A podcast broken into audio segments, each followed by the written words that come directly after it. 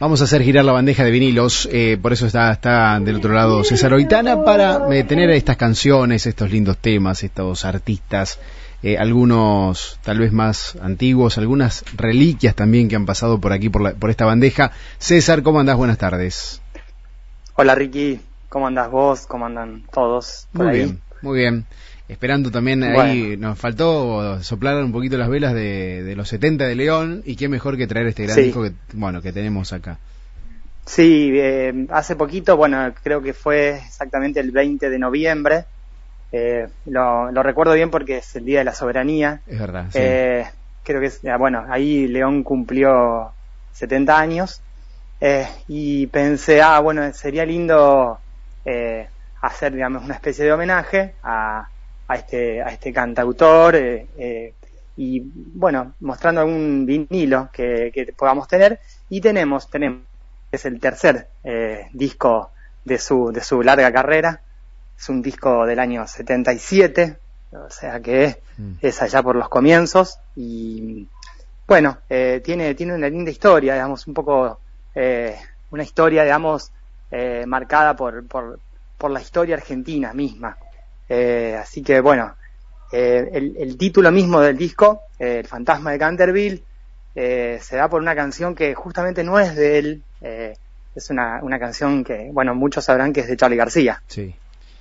Charlie García, no era de Sui Generis, yo siempre creí que era de, de Sui, pero no era de Sui, ¿no? Era de Charlie, en su autoría. Mira, la, es más o menos así. Eh, cuando Sui Generis termina, en el año 75, se reúnen, eh, digamos, eh, Charlie con Porcheto, con Nito y, y, con León y forman Por Sui Gieco digamos que era una, un, era la idea de eh, reunir algunas canciones que se habían escrito y que tenían ahí y que podían lanzarse.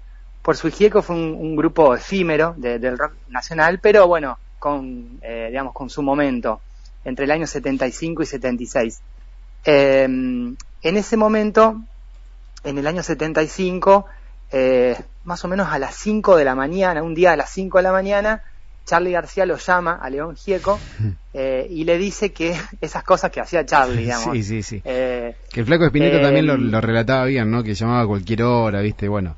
Es, típico exactamente, es así, exactamente. Y bueno, le, le decía a, a León que había, había escrito un tema y que lo tenía que cantar él. Era como que estaba eh, diseñado para que lo cante León. Bueno, era justamente el fantasma de Canterville.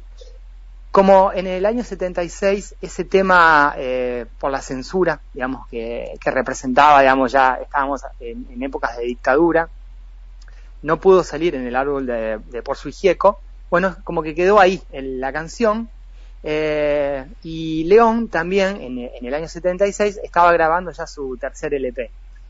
Y en el 77 eh, se lanza al público bueno, eh, definitivamente con el nombre de esta canción, El fantasma de Canterville. Eh, estamos hablando de un momento muy, muy álgido, muy álgido de la dictadura, digamos, con, un eh, poder de, censura muy grande, bueno, con un terrorismo de Estado también, que, nada, nada quedaba, digamos, libre.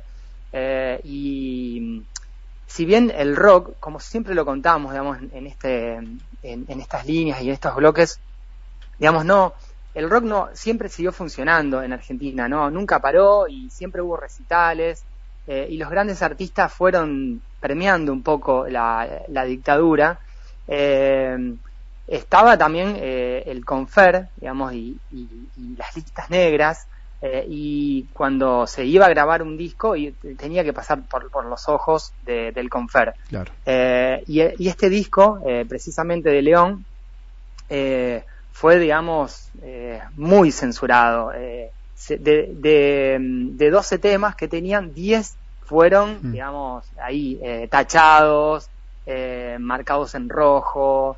Bueno, eh, ahí León tuvo que empezar a hacer una malabar, digamos, para sacar un tema. Por ejemplo, Canción de Amor para Francisca lo tuvo que sacar. Después lo, lo, va a, mostrar en, un disco posterior. Eh, bueno, la, letra misma de, del fantasma de Canterville eh, tuvo que modificarla. Creo que eh, la versión original, original, está eh, en unas primeras ediciones y después hay, unas, hay algunas modificaciones.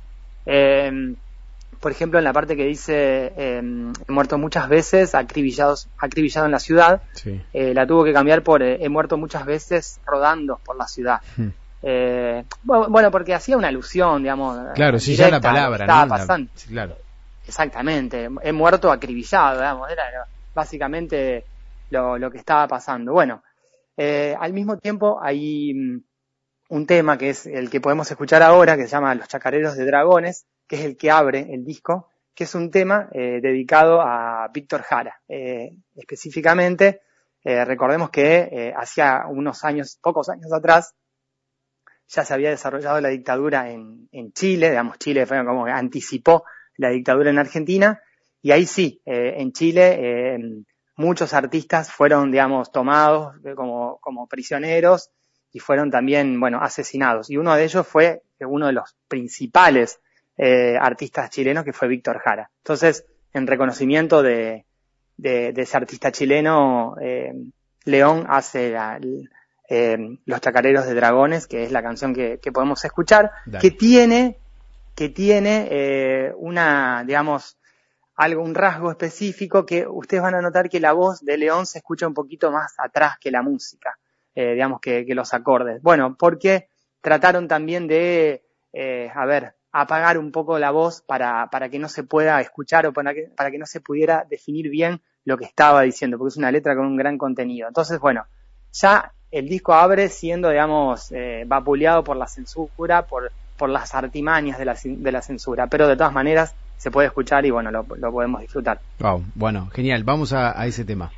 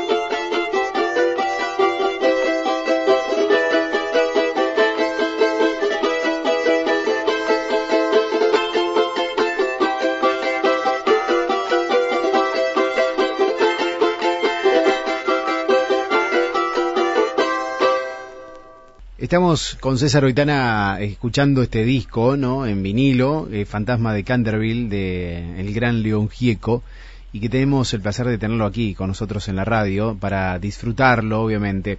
Eh, César, eh, este disco tuvo mucha difusión en aquel entonces, obviamente también pensando, ¿no? En la época de la dictadura, no sé cómo era tal vez la venta, la, la más que nada la, la impresión, la difusión. Sí, bueno, como hablábamos antes de, escuchar la canción, eh, fue un disco hacía que desde, el vamos tuvo dificultades.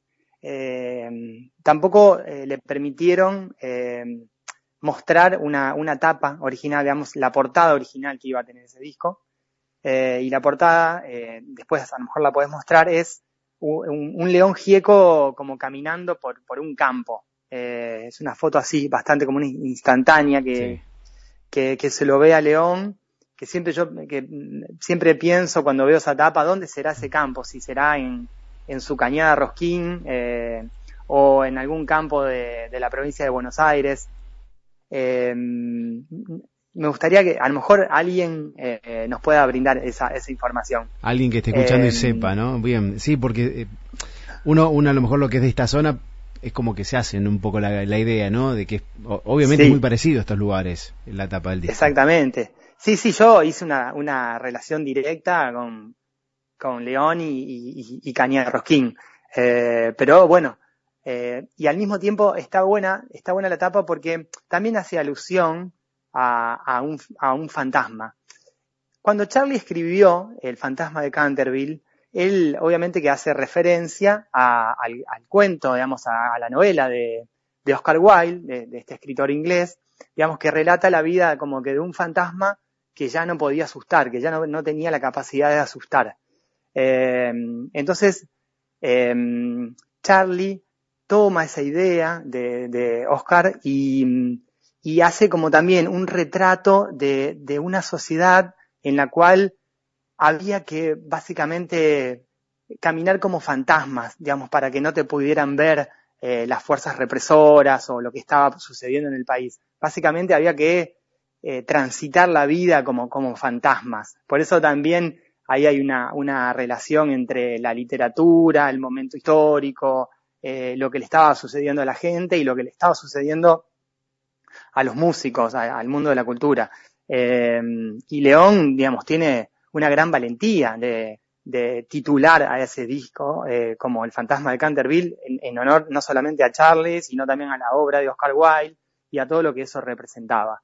Eh, entonces, bueno, el disco tiene todo esa, ese, eh, ese espectro así fantasmal de, lo, que, lo que refleja la tapa, de un león así fantasmal caminando, de lo que fue la censura de, un montón de letras de, ese disco.